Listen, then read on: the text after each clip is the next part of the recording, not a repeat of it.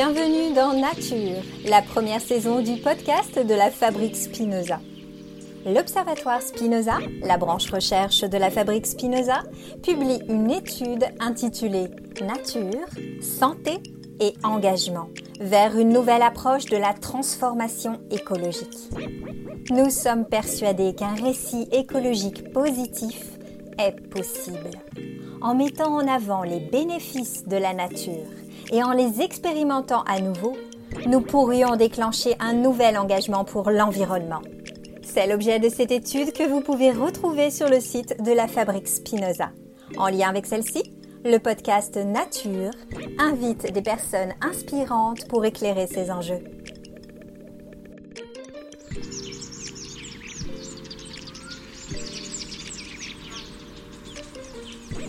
Bonjour, je me présente, je suis Julie Artis, facilitatrice en qualité de vie au travail et fondatrice du podcast Génération CHO, un podcast qui ose parler de bonheur au travail.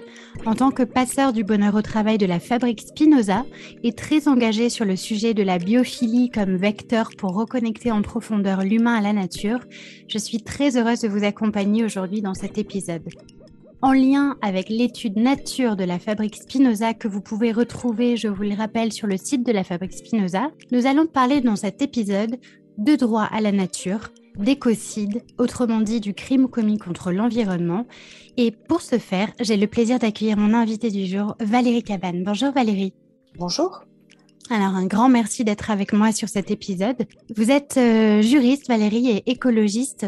Vous êtes militante et experte de ce sujet. Vous vous battez notamment pour que nos sociétés respectent enfin les communs et se dotent d'un droit international capable de sanctionner les crimes contre l'environnement. Et plus spécifiquement sur la scène de l'écologie, vous avez cofondé en 2015, si je dis pas de bêtises, l'association Notre Affaire à tous et aujourd'hui vous en êtes présidente d'honneur. Alors Notre Affaire à tous, je le rappelle à ceux qui nous écoutent, est à l'origine de la pétition L'affaire du siècle qui soutient une action en justice de quatre ONG contre l'État que l'on accuse d'inaction climatique.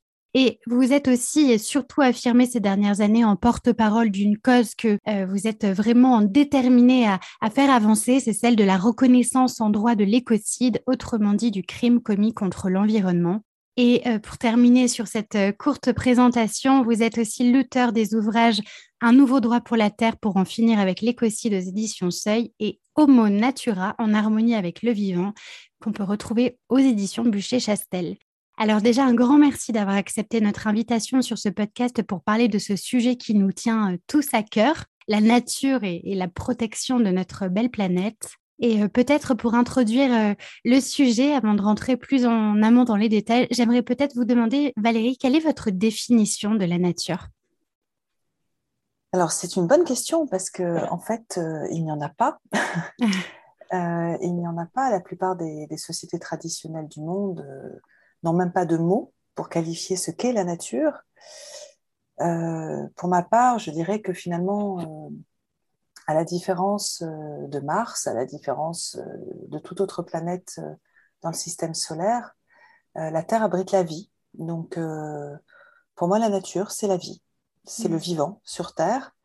Un vivant qui se construit de multiples briques, dont des, des briques je dirais, euh, chimique. Euh, donc, euh, le vivant n'est pas que quelque chose qui bouge ou qui parle, c'est c'est tout le, fonctionnement du, du, système Terre qui lui-même est lié de manière intriquée, interdépendante à des cycles, à des flux d'énergie, à, des, à des molécules comme le carbone, comme l'oxygène.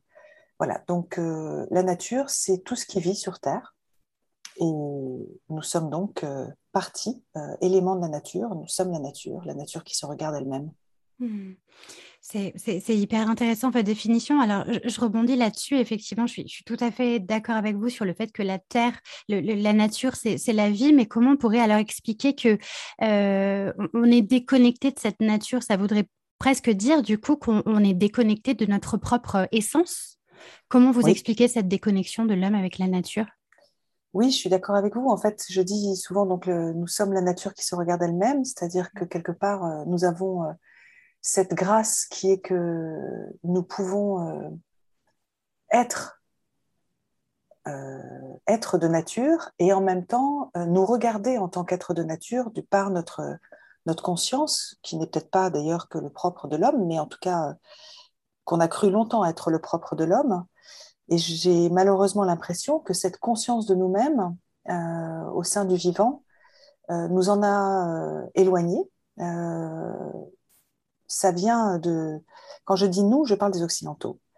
Euh, si l'on regarde en arrière, on se rend bien compte que, par exemple, à partir du moment où euh, le monothéisme, le judéo-christianisme s'est imposé euh, en Occident, il a été posé même dans la Bible des versets qui nous ont fait croire que nous étions sur Terre pour, pour en être le maître, qui nous disent que on, est là pour régner euh, et dominer tout ce qui bouge, tout ce qui rampe, tout ce qui vole, tout ce qui pousse, et finalement que la nature euh, est à notre service. Et en disant cela, on s'est déconnecté en fait euh, de notre essence, on s'est déconnecté de, de notre matrice en voulant la dominer et en se faisant croire à nous-mêmes que on serait en capacité finalement de, de la transcender et, et je dirais de, de construire notre propre destin sans aucune considération pour les liens d'interdépendance qui nous lient aux autres systèmes vivants.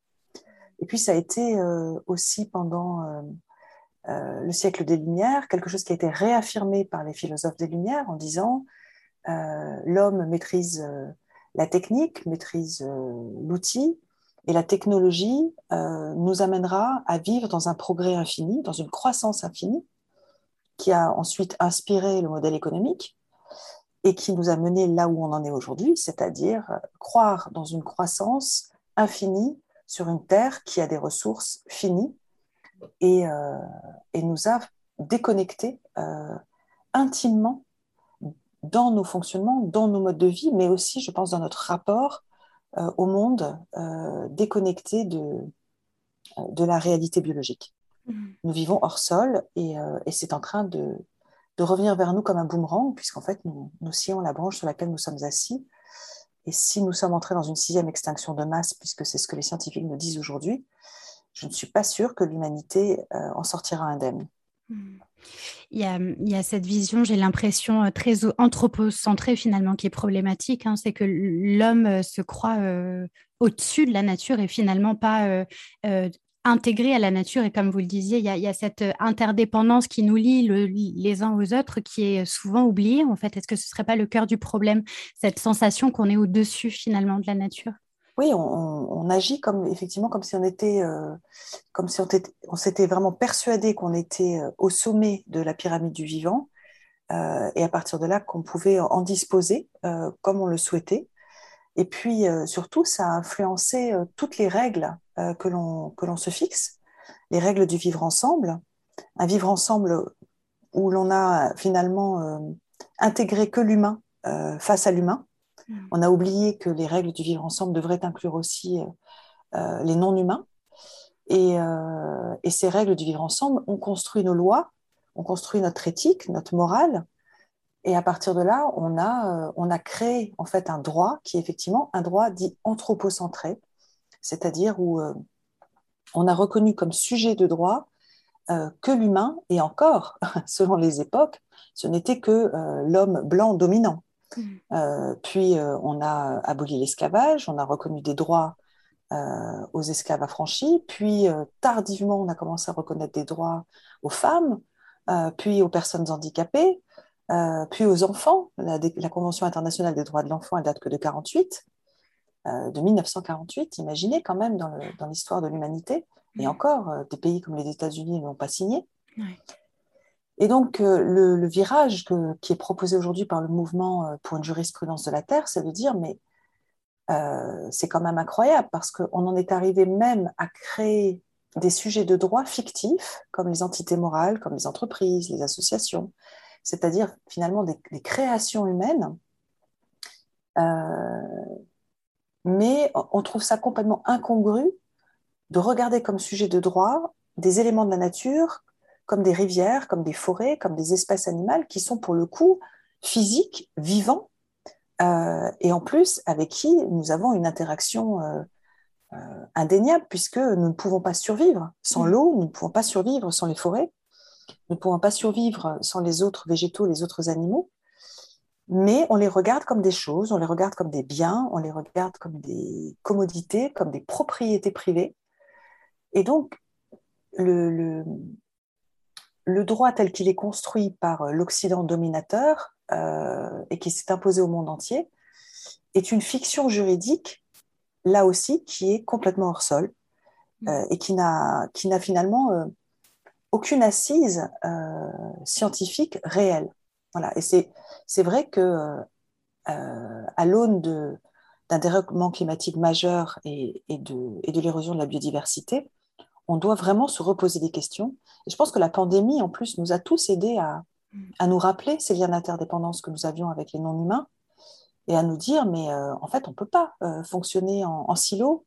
On est obligé de, de penser euh, nos relations et de penser donc le droit et les politiques publiques et la gouvernance et tout ce qui, tout ce qui va avec, de les penser en, en respectant les, les, limites écologiques de la planète, en respectant les lois biologiques et donc en éco-centrant euh, la, pensée, euh, la pensée juridique, c'est-à-dire en si je, si je, devais faire un schéma, en regardant euh, notre relation de manière et, la, et la, poursuite de notre bien-être et en même temps le respect de nos droits fondamentaux de manière concentrique, c'est-à-dire que on doit effectivement aujourd'hui reconnaître le système Terre comme un sujet de droit pour qu'il puisse continuer à fonctionner et donc à préserver l'hospitabilité de la Terre pour, tous, humains et non humains, et pour les générations futures.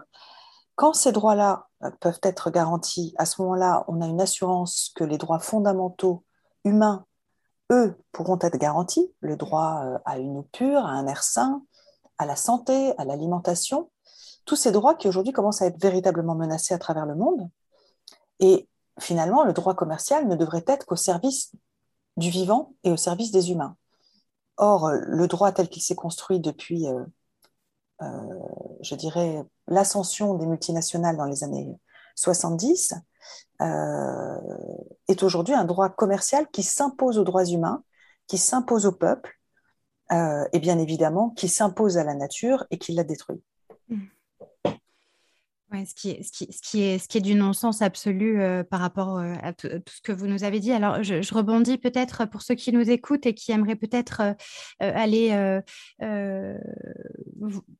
lire sur la question un peu plus loin, peut-être vous avez évoqué la jurisprudence de la Terre. Alors, je, le rappelle, hein, euh, c'est justement, ça tend vers cette approche non euh, anthropocentrée justement du monde. Et donc, c'est un ensemble de textes juridiques euh, plus ou moins contraignants dont l'objet est de promouvoir ces fameux droits pour la nature et pour les animaux. Et, du coup, Valérie, par rapport à, tout ça, donc, vous parlez de, de, cette importance de enfin reconnaître le système Terre comme ayant des droits. Et on en est où aujourd'hui justement par rapport à ça? Alors, euh, par exemple, la, charte euh, de la nature des Nations Unies reconnaît que la Terre euh, est notre matrice. Le problème, effectivement, c'est que tous ces textes qui ont jalonné le, combat environnemental depuis les années 70 posent des faits scientifiques, posent cette réalité biologique qui est que la Terre est notre matrice, mais n'imposent aucune contrainte et il n'y a aucun texte contraignant et aucun texte qui reconnaît la Terre comme un sujet de droit ou les éléments de la nature de manière générale comme un sujet de droit.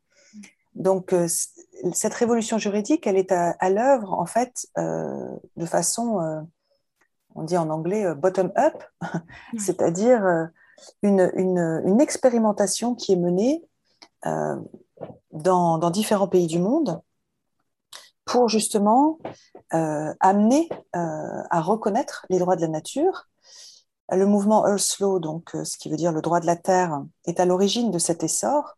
Il y a une, alliance mondiale des droits de la nature aujourd'hui qui s'appelle la GARN, la Global Alliance for the Rights of Nature, qui est née euh, d'un sommet en 2010 à Cochabamba, en Bolivie, mm. euh, et qui a accouché d'une déclaration universelle des droits de la terre-mère, qui a été soutenue par une centaine d'États, 5000 ONG à l'époque, euh, qui a été signé par, euh, par euh, des centaines de, milliers de personnes à travers le monde. Et on essaye donc de promouvoir cette idée qu'il faut reconnaître des droits à la nature et en même temps de mettre en lumière tous les lieux et toutes les stratégies dans le monde euh, qui, euh, qui reconnaissent euh, ces droits. Donc c'est le cas, par exemple, depuis 2006 aux États-Unis, mmh. où ça a été la première ville au monde à reconnaître les droits de la nature. C'était en Pennsylvanie. et c'était la ville de Tamaka. Et à partir de là, on en est aujourd'hui à 180 ordonnances municipales aux États-Unis qui reconnaissent les droits des communautés naturelles et le droit des citoyens à les défendre en justice euh, à travers les États-Unis, parce que les citoyens se sont dit, bah, finalement, si on veut se protéger contre des projets de fracturation hydraulique, de, passage de pipelines pétroliers, etc., euh, il faut qu'on donne la possibilité aux écosystèmes, aux milieux de vie dans lesquels ils sont, euh, de défendre leur droit à exister, à se régénérer, à perdurer euh, devant la justice. Donc finalement, c'est une idée qui a d'abord émergé et dans la pensée philosophique occidentale avec certains, certains philosophes et écologues et qui a été révélée au monde par un écrit de Christopher Stone, Les arbres peuvent-ils plaider de 72, qu'il avait remis à un juge où il avait euh, proposé effectivement de défendre euh, les intérêts d'une forêt de séquoia géant face aux intérêts de Walt Disney qui voulait la détruire pour y construire un parc d'attractions. Et, il a donc posé dans le, voilà, dans, dans le débat cette idée que euh, pourquoi une forêt ne pourrait pas défendre son droit à exister. Et à partir de là, cette idée a aussi émergé dans des sociétés multiethniques euh, multiculturelle. Et en particulier, euh, le pays qui a vraiment lancé euh, cette idée, c'est l'Équateur. L'Équateur, dès 2008, au moment de, sa constituante, c'est-à-dire de l'écriture de sa nouvelle constitution, a intégré dans sa constitution deux articles de loi qui reconnaissent les droits de la nature et qui permettent à tout citoyen, au ministère public, aux ONG, d'avoir un intérêt à agir pour euh, défendre les droits euh, des écosystèmes. Et depuis, euh, cela essaime à travers le monde. Alors, on pourra peut-être y revenir, mais c'est intéressant de connaître effectivement les différentes stratégies et comment, comment cela évolue à travers le monde et, jusqu'en Europe depuis quelques années. Oui, absolument. Et alors, du, coup, la France, on en est où exactement? Est-ce qu'on est si en retard que ça par rapport à toute cette prise de conscience et ces, ces changements nécessaires par rapport aux droits de la nature? On en est où en France? Alors, la France et l'Europe en général est très en retard. Mmh. Euh, alors, pourquoi? Parce que effectivement, cette pensée dominante anthropocentrée, elle est, elle est née chez nous. C'est nous qui l'avons euh, finalement. Euh, ce sont les, les, colons, d'abord les conquistadors et, les colons qui l'ont imposé au monde. Donc, la common law qui est issue de l'Angleterre et qui a, qui a colonisé l'Amérique du Nord euh, la France, euh, l'Espagne, le Portugal, qui ont un droit plutôt euh, romain, ont, imposé finalement ce, rapport au monde partout sur Terre à travers, à travers la loi. Mm. Et donc, on est les derniers. C'est-à-dire que si je, je, vous donne quelques exemples, on a donc plusieurs pays déjà en Amérique du Sud euh, qui, euh, qui, reconnaissent les droits de la nature, la Bolivie, l'Équateur, comme je l'ai dit, euh, la Colombie, ce sont des juges qui ont attribué une personnalité juridique à la forêt amazonienne, à des fleuves, à des rivières, à des hauts plateaux. le Mexique, il y a trois États aujourd'hui qui reconnaissent les droits de la nature. Il y a des jurisprudences au Guatemala, au Brésil. Il y a des villes qui reconnaissent les droits de la nature au Brésil et en Argentine. Aux États-Unis, donc comme je vous l'ai expliqué, il y a des villes américaine traditionnelle, blanche, mais il y a mhm. aussi maintenant sept nations euh, indiennes qui ont intégré les droits de nature dans leur constitution. Il y a une rivière au Canada pour la première fois qui s'est vue attribuer une personnalité juridique euh, et des gardiens qui sont euh, qui est la rivière Magpie au Québec. et ce sont les, les gardiens sont les Inuits qui vivent sur ce territoire de façon ancestrale. Et puis de l'autre côté du monde, on a eu donc soit des lois, soit des jurisprudences en Nouvelle-Zélande, en Inde, au Bangladesh, au Népal.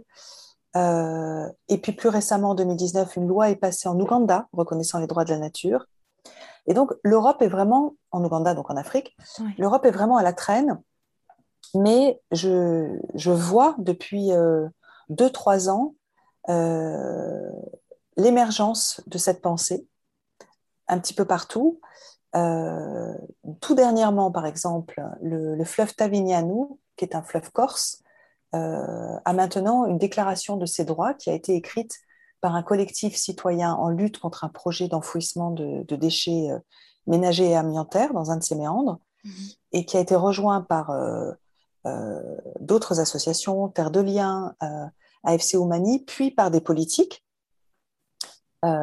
puis des députés de Corse, euh, et, donc, il y a une effervescence qui est en train de naître en Corse autour de cette idée de reconnaître des droits, euh, euh, les droits de la nature. Il y a eu aussi, il y a deux semaines, un, district d'Irlande du Nord qui vient de décider de voter une motion reconnaissant les droits de la nature. Il n'y a eu que deux abstentions, un vote à l'unanimité de la ville. pareil, un district près de la mer des Wadden aux Pays-Bas, et puis, il y a des initiatives passionnantes qui sont en train d'être menées sur le territoire français. Euh, par exemple, je reviens de Tours où euh, on, s'est réunis pendant quatre jours autour de l'idée d'un Parlement de Loire euh, qui vise à reconnaître une personnalité juridique au fleuve Loire et à réfléchir de manière expérimentale, avec des auditions qui ont eu lieu pendant plus d'un an, à comment intégrer la voie du fleuve dans les, politiques publiques. Et les, institutions sont invitées à réfléchir avec les scientifiques, avec les écologues, avec les anthropologues, avec les, euh, avec les riverains, les usagers. Mm. Même chose avec le, Rhône. Il y a une initiative citoyenne d'une association euh, qui s'appelle IDEO euh, qui demande à reconnaître les droits du, du, Rhône de sa source, le glacier du Rhône en Suisse, jusqu'à son delta, la Camargue.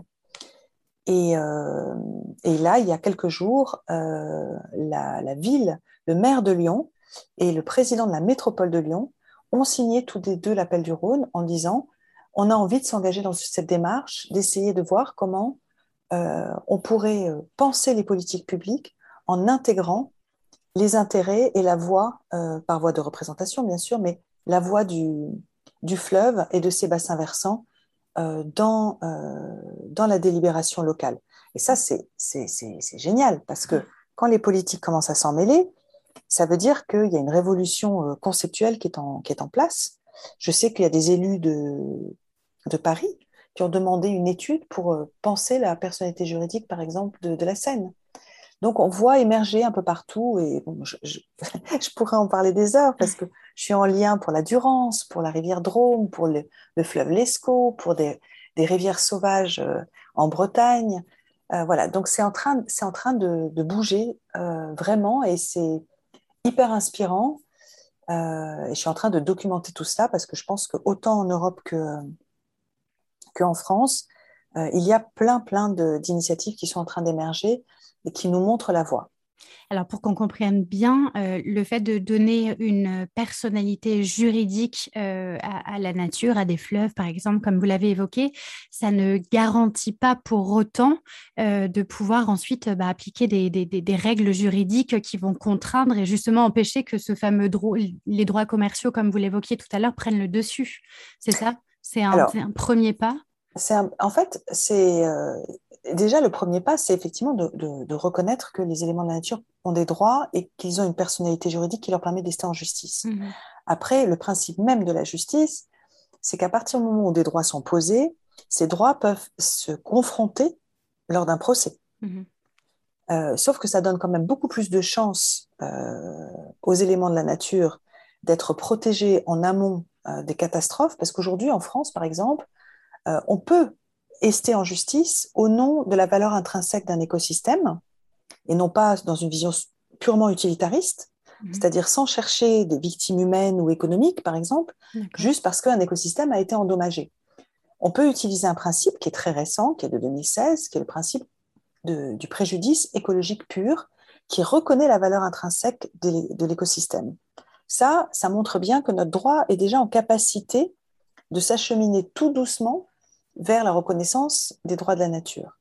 Mais ce principe, par définition, ne peut être utilisé en justice que quand la catastrophe est arrivée.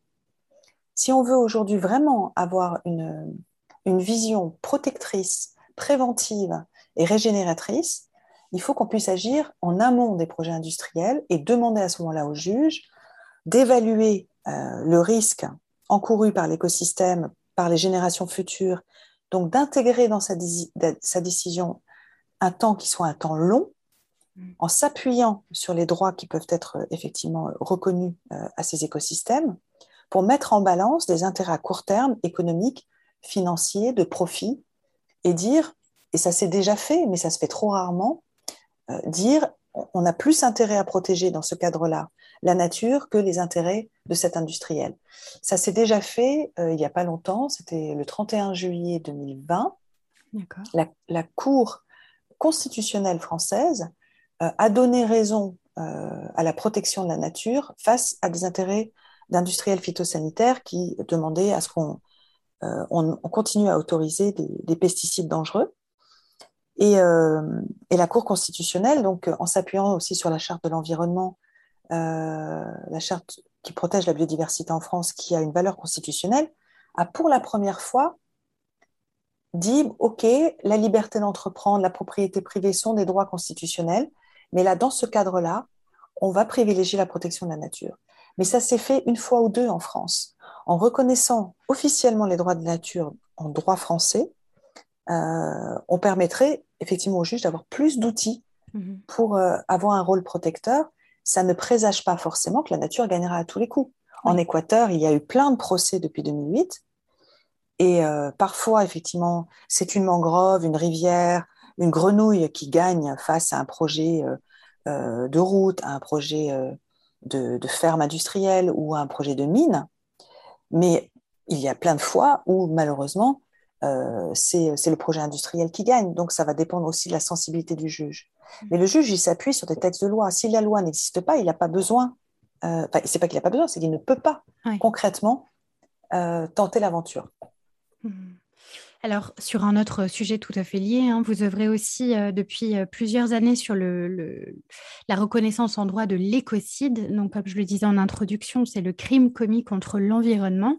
Est-ce que vous pouvez nous parler aussi un petit peu de ça et comment cette cause, euh, elle, est en train d'évoluer dans le monde?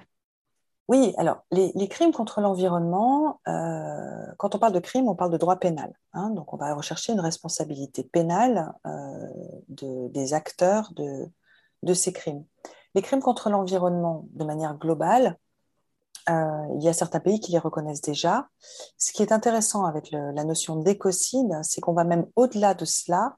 On parle de crimes dits graves, les crimes graves internationaux, c'est-à-dire qu'on demande aujourd'hui à ce que soit reconnu un cinquième crime contre la paix et la sécurité humaine, aux côtés des quatre autres qui sont déjà reconnus par la Cour pénale internationale, qui a été créée en 2002, et qui a été créé en fait euh, pour euh, mettre en œuvre une juridiction internationale euh, suite aux, crimes qui ont été listés par les procès de Nuremberg à la fin de la Seconde Guerre mondiale, à savoir donc les crimes de guerre, le crime contre l'humanité, le crime de génocide, le crime d'agression.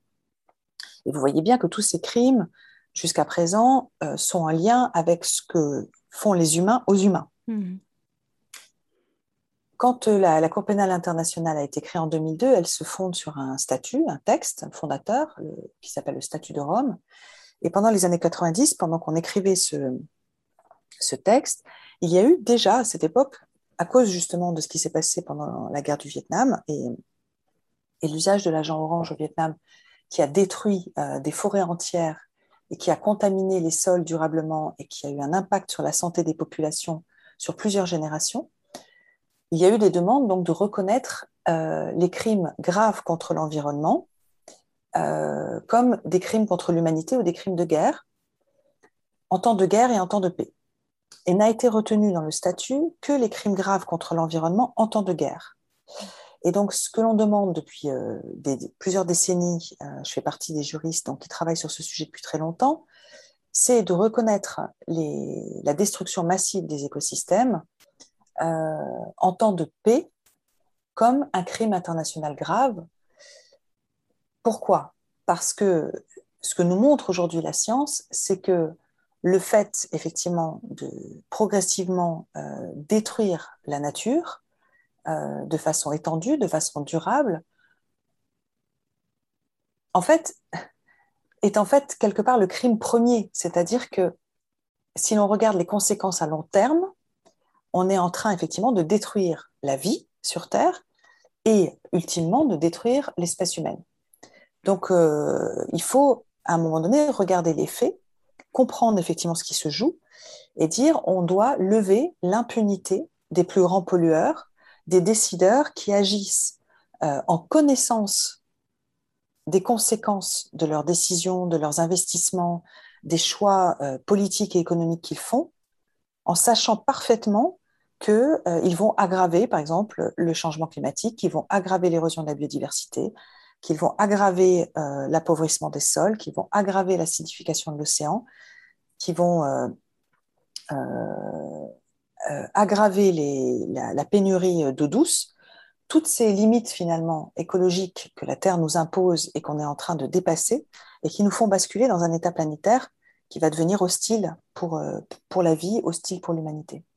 Et ça, vous avez l'impression que c'est difficilement euh, entendable pour beaucoup de gens encore? Ils, ont du mal à vraiment euh, voir l'urgence de... Alors là aussi, les choses sont en train d'évoluer. Quand il y a une dizaine d'années, j'en parlais, déjà le mot écocide, il fallait que je l'explique parce que personne ne le connaissait. Hein. Étymologiquement, ça veut dire euh, détruire la maison commune. Hein. éco vient de oikos, la maison. Cide, sidéré, vient du latin tuer. Donc, euh, c'était effectivement un concept qui paraissait incongru et pour beaucoup de juristes, euh, même des, juristes humanistes, c'était presque une insulte que d'imaginer que l'on puisse euh, proposer un nouveau crime international qui mettrait sur le même plan d'égalité la nature et l'humain. Ce qui s'est passé depuis trois ans, trois, quatre ans, ce sont les alertes scientifiques du GIEC pour le climat et de l'IPBS pour la biodiversité qui ont tiré de tellement fort euh, ces, ces, alertes, ces, ces, alarmes sur l'état de dégradation du monde, que, euh, et puis parallèlement, la réalité euh, concrète de cela, c'est-à-dire les grands feux en Amazonie, les grands feux en Australie, les catastrophes climatiques qui se succèdent, qui sont de plus en plus violentes, de plus en plus ravageuses, mm. qui font effectivement, qui obligent finalement chacun des citoyens, mais aussi les, les, politiques, à se poser de sérieuses questions et à se dire, mais finalement, c'est peut-être pas complètement incongru de, de poser en droit euh, la protection des liens d'interdépendance entre l'humanité et la nature. Et ce qui s'est passé euh, dans les deux dernières années, c'est que euh, il y a eu aussi des prises de parole publiques importantes. Je pense par exemple au pape, Qui a demandé à, reconnaître le crime d'écocide par la Cour pénale internationale, puis des, des, prises de position euh, de pays du Pacifique ou des pays insulaires comme les Maldives, qui ont officiellement demandé à ce qu'on reconnaisse le crime d'écocide à l'Assemblée générale euh, de la Cour pénale internationale en 2019. Et, euh, et, puis le débat qui a surgi en Europe, en France, grâce aussi à la Convention citoyenne pour le climat qui a repris mon plaidoyer et qui l'a porté en demandant la reconnaissance du crime d'écocide, et en Belgique, et où finalement la ministre des Affaires étrangères belge en 2020 est allée elle aussi à la Cour pénale internationale en disant Nous sommes prêts, nous aussi, à travailler sur le crime d'écocide.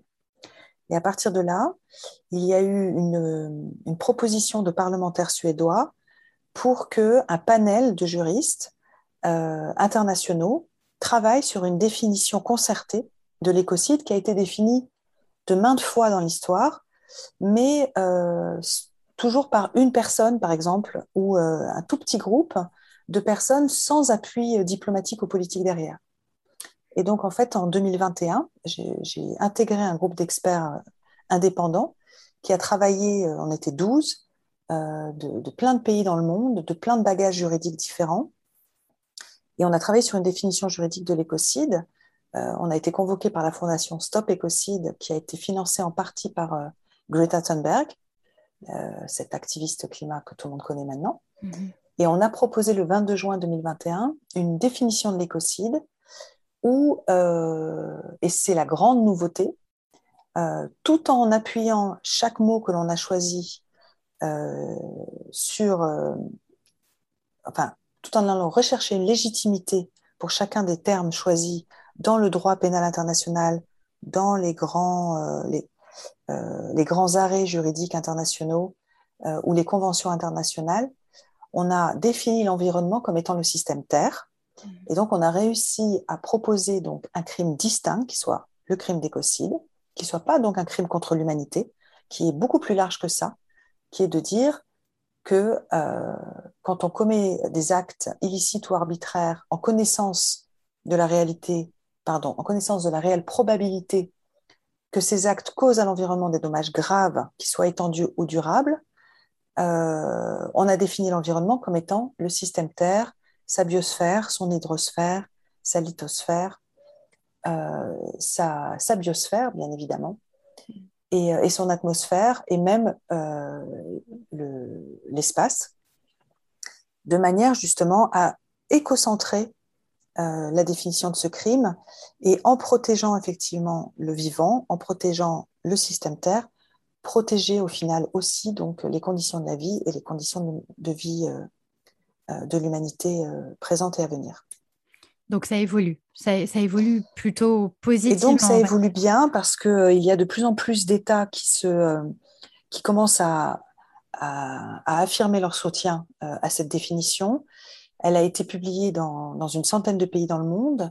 Il y a une alliance interparlementaire euh, qui a été créé par Marie Toussaint, eurodéputée, pour réunir en son sein des députés du monde entier euh, qui affirment leur soutien à la définition. il y a de plus en plus de pays, et ça c'est un travail diplomatique souterrain qui est en train d'être mené, qui, euh, qui sont prêts à s'allier. Il faut qu'on arrive à un certain pool, si je puis dire, de 15, 20 États, dont quelques États forts, puissants, et des États pollueurs symboliquement, qui acceptent de, de s'associer avec des États vulnérables, euh, insulaires, d'Afrique, et qui arrivent ensemble à une assemblée générale de la Cour pénale internationale, probablement en 2022, en disant, bon maintenant, on propose à l'agenda un amendement au statut de la Cour pénale internationale pour qu'il y ait un vote et que ce vote permette d'ouvrir un groupe de travail, parce que ça prend un certain nombre d'années, pour justement intégrer dans le statut de la Cour pénale internationale ce nouveau crime, ce cinquième crime contre la paix.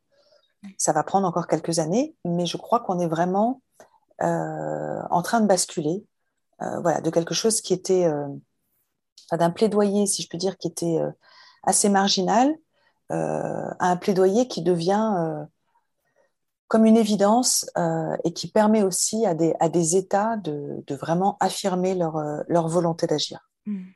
Alors, vous évoquiez tout à l'heure la sixième extinction de masse, hein, puisque je, le rappelle pour ceux qui nous écoutent, si on fait une petite rétrospective, un retour en arrière au cours des, on va dire, des dernières 500 euh, millions d'années, la vie sur Terre, elle a presque totalement disparu à cinq reprises à cause de changements climatiques.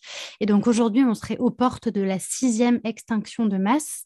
Euh, face à tout ça, Valérie, est-ce que vous ne trouvez pas aussi qu'il y a une sorte de discours euh, très où on, essaie de nous alarmer, d'être très fataliste euh, sur ce qui nous attend et, qui peut du coup euh, être euh, contre-productif et ne plus donner envie aux gens suffisamment de passer à l'action.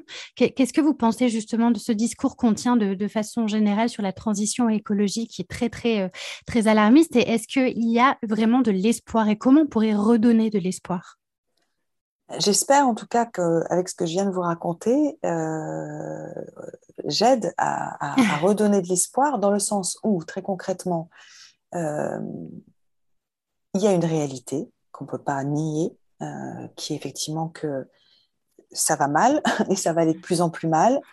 mais le discours collapsologue ne peut pas se suffire à lui-même. Mm. Je considère qu'on ne peut pas dormir tranquillement euh, si on, adhère simplement à un discours collapsologue euh, et qu'on ne se met pas en action.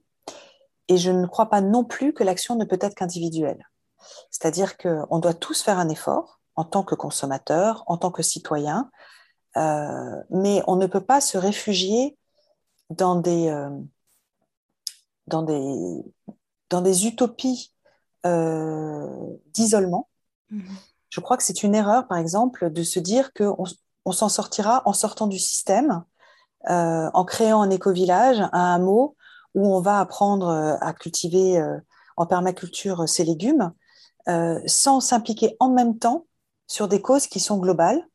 D'une part parce que là aussi, ça veut dire qu'on fait fi de nos liens d'interdépendance avec les autres peuples du monde, avec les, interactions climatiques, écologiques euh, qui fonctionnent sur Terre et qui se fichent complètement des frontières. Et, et d'autre part, parce que si vraiment on doit affronter une crise écologique et économique en même temps, il va falloir alors reprendre les armes pour défendre son, bout de jardin. Hein? Il, faut être, il, faut être, il faut être lucide là-dessus. Mm. Vous ne pouvez pas espérer que des gens qui sont affamés euh, autour de vous ne vont pas attaquer euh, votre, votre terrain pour essayer de se nourrir. Donc, euh, moi, ce que j'essaye de, faire dans mes écrits et, dans mon action quotidien, c'est de dire il faut retrouver de la cohérence en tant qu'individu, en tant que citoyen.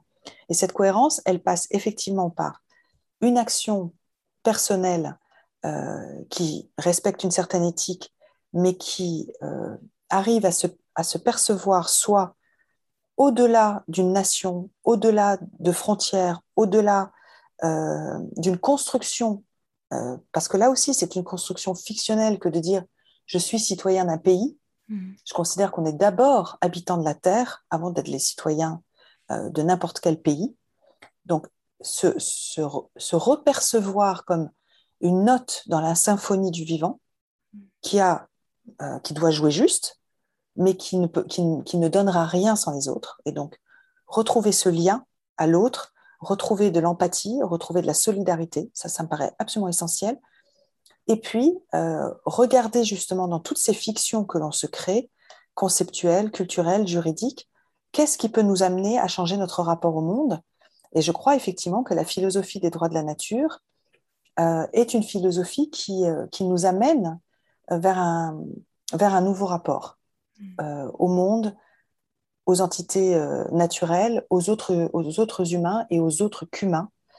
Et, je, suis toujours ravie de voir que des citoyens s'emparent de cet outil, comme les Corses, euh, qui ont finalement, après des bagarres judiciaires sans fin depuis des années, se sont dit, mais finalement, il faut reconnaître les droits du fleuve pour que nous-mêmes, on puisse espérer vivre dans un environnement qui reste sain et qui reste habitable c'est en, en, promouvant ce type d'initiative que l'on peut effectivement euh, faire basculer, euh, je dirais, toute la société vers une vision beaucoup plus écocentrée et donc dans l'acceptation de la sobriété, dans l'acceptation du partage euh, et du partage avec les non-humains, ce que savent très bien faire la plupart des sociétés traditionnelles ou des peuples autochtones dans le monde depuis des millénaires.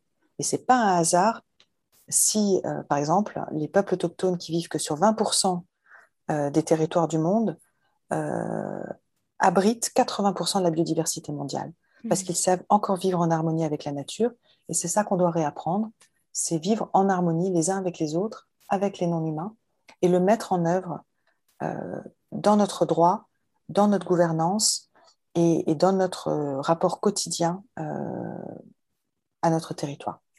Est-ce qu'il est y a un endroit où on peut retrouver justement toutes ces initiatives que vous avez évoquées et qui montrent que ben, c'est possible, qu'on peut œuvrer à son niveau, à son échelle et qui peuvent redonner de l'espoir? Où est-ce qu'on peut retrouver toutes ces initiatives?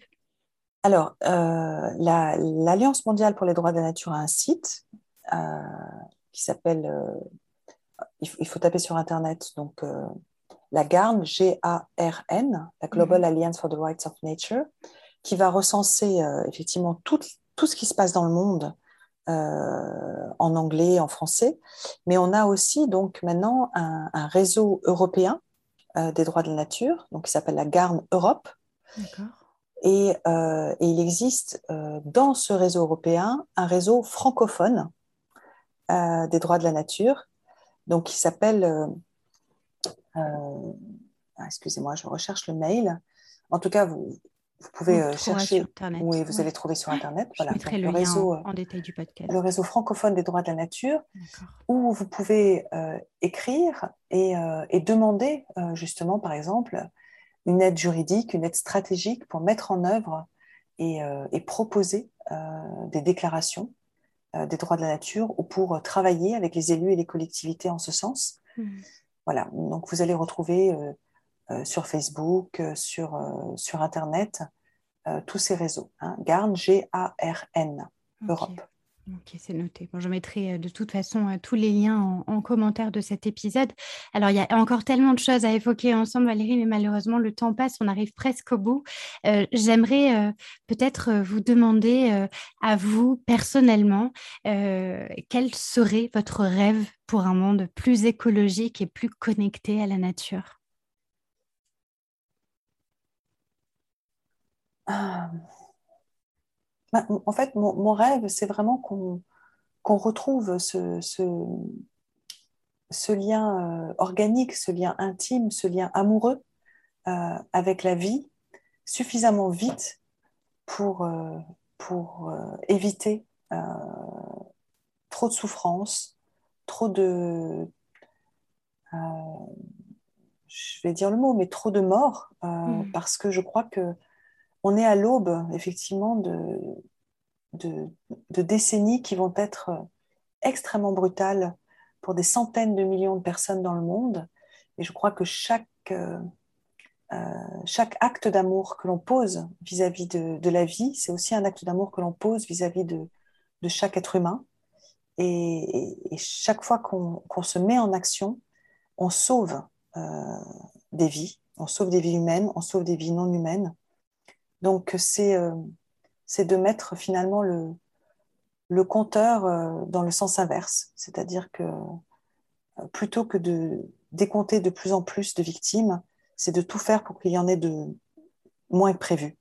Mm. Je, suis un peu, c'est un peu cynique ce que je dis, mais je crois qu'on peut pas, on peut pas se faire croire que le monde va aller beaucoup mieux ou mieux, mais s'il peut être moins pire, euh, ce serait déjà pas mal. Et, pour ça, il faut, que, il faut retomber en amour avec la nature. Mmh. Oui, je pense qu'il faut, ça, m'évoque toute cette euh, perte d'expérience de nature finalement, hein, qu'il faut recommencer à, développer euh, chez tout un chacun, de se relier avec cette nature et de multiplier les expériences avec la nature. oui, parce qu'elle parce qu'elle nous enseigne beaucoup. Mmh. Et, et, en regardant le fonctionnement du vivant, en regardant comment se partagent un même territoire, les plantes, les arbres, les animaux, euh, on peut euh, retrouver ce regard des, peuples ancestraux qui savaient intuitivement euh, qu'il ne fallait pas qu'ils prélèvent plus que ce dont ils avaient besoin, qu'il fallait qu'ils laissent aux non-humains leur part, leur espace. Et c'est ça qu'il faut qu'on recultive. Et c'est comme ça qu'on acceptera effectivement d'être plus sobre, d'être plus frugaux, sans avoir à, s'imposer de manière violente euh, ce que tout le monde appelle la décroissance. Mhm. Je crois qu'il faut juste oublier ce terme, il faut juste retrouver voilà, une, sobriété qui soit, qui soit assumée et qui soit euh, en même temps euh, joyeuse. Mhm. Merci beaucoup Valérie pour tout ce partage. Alors il y aurait tant d'autres choses à dire. en tout cas, je, retiens que le, le, droit vraiment pourrait se révéler comme un des meilleurs vecteurs peut-être pour euh, changer notre regard euh, sur le vivant et, surtout semer un, terreau fertile pour, euh, pour faire face à, tous ces changements qui, nous, qui, nous attendent et, faire honneur à cette nature. Alors, j'ai beaucoup aimé, je me suis noté ce que vous avez dit de se percevoir comme une note dans la symphonie du vivant. C'est très beau et ça me parle beaucoup. Et pour ceux qui nous écoutent, voilà, je pense que c'est important de se considérer enfin comme des habitants de la Terre et de surtout pas oublier que, comme vous l'avez évoqué, euh, on peut s'impliquer euh, à la fois individuellement et collectivement, mais qu'il y a réellement un, effort à faire euh, en tant que consommateur et citoyen parce que j'ai la sensation qu'on a encore tendance à rejeter parfois la responsabilité sur d'autres. voilà, en tout cas, J'espère que cet épisode aura donné envie à tous ceux qui nous écoutent d'aller creuser tous ces sujets de, euh, du droit à la nature. Je le rappelle, vous pouvez retrouver toutes les euh, informations euh, liées à l'activité de Valérie Cabane sur son site valériecabanes.eu. je mettrai bien entendu les, liens en détail. Valérie, encore une fois, un immense merci pour ce partage. J'ai été ravie. Et puis, je, vraiment, je vous souhaite plein d'énergie encore pour euh, continuer euh, tous, les, tous les fantastiques travaux euh, que vous menez et qui sont loin d'être finis. Hein. Vous l'avez dit, ça va prendre encore de, plusieurs années certainement pour, pour évoluer comme on le voudrait. Mais on y croit. Merci, au revoir. Merci beaucoup Valérie. Et puis pour ceux qui nous écoutent, n'oubliez pas que vous pouvez retrouver l'étude nature de la fabrique Spinoza sur le site internet de la fabrique Spinoza. Et je vous dis à très bientôt pour un nouvel épisode du podcast. フフフフフ。